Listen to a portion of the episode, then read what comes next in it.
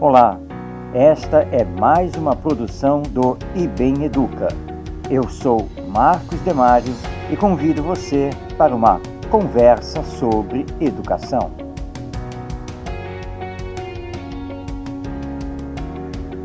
O educador, filósofo e escritor Mário Sérgio Cortella, conhecido pela sua vasta e profunda atuação, em entrevista concedida para a revista Isto É, em 29 de janeiro de 2021, indagado sobre sua avaliação do trabalho do atual ministro da Educação, Milton Ribeiro, respondeu de forma incisiva, sem deixar dúvida, remetendo-nos a sérias reflexões.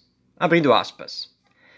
Não tivemos a presença do Ministério da Educação como órgão orientador até agora durante os 24 meses de governo. Então, não é nem possível avaliar, pois não há nada a ser avaliado. Nada foi feito. Não há clareza nenhuma. Não dá nem para fazer uma comparação com governos anteriores, pois não se tem um programa nem projetos. Fechando aspas. Como não concordar com Cortella?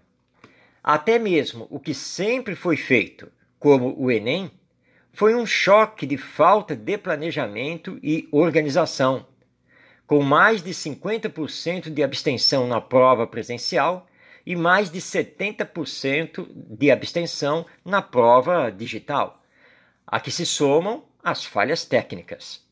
Um festival de horrores para que o que já é um horror, pois o Enem é uma prova vestibular disfarçada de prova de avaliação do ensino médio.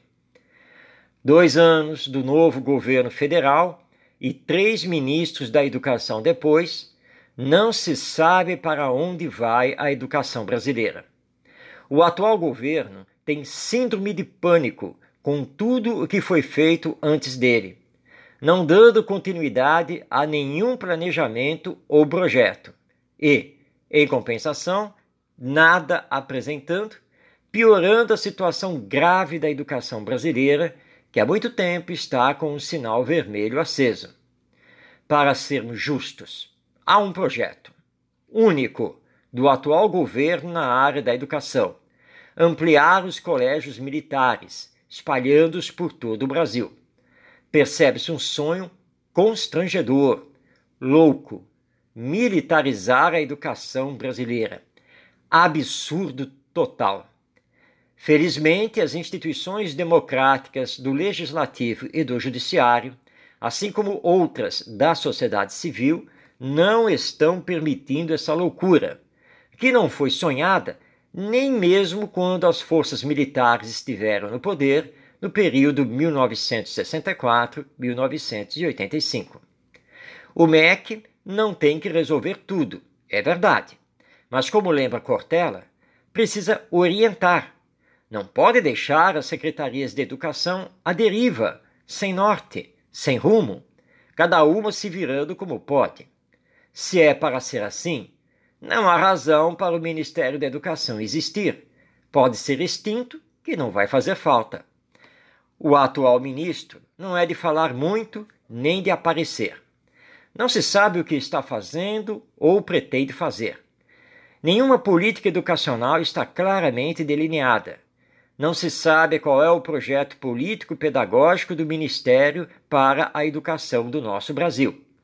E tão caótica é a situação que, antes do término de 2020, os reitores das universidades federais se rebelaram contra a ordem de volta às aulas presenciais em meio à pandemia do novo coronavírus, já no início de janeiro de 2021, fazendo com que o MEC adiasse a decisão para o mês de março. É triste constatar que o que deveria ser essencial, a educação, é tratada como um nada, sem nenhuma consideração por parte do atual governo federal. E ainda mais triste verificar que os ministros se sucedem defendendo ideologias radicais, anticientíficas e ultrajantes. Então, avaliar o quê? O fato é que nada aconteceu, nada foi feito e não se sabe o que virá pela frente, se é que tem algo para amanhã ou depois no âmbito do Ministério da Educação. Aliás, ele continua existindo lá em Brasília ou o prédio já foi demolido por falta de uso? Eu sou Marcos Demário e você acessa esta e outras produções em ibemeduca.com.br. Até nossa próxima conversa sobre educação.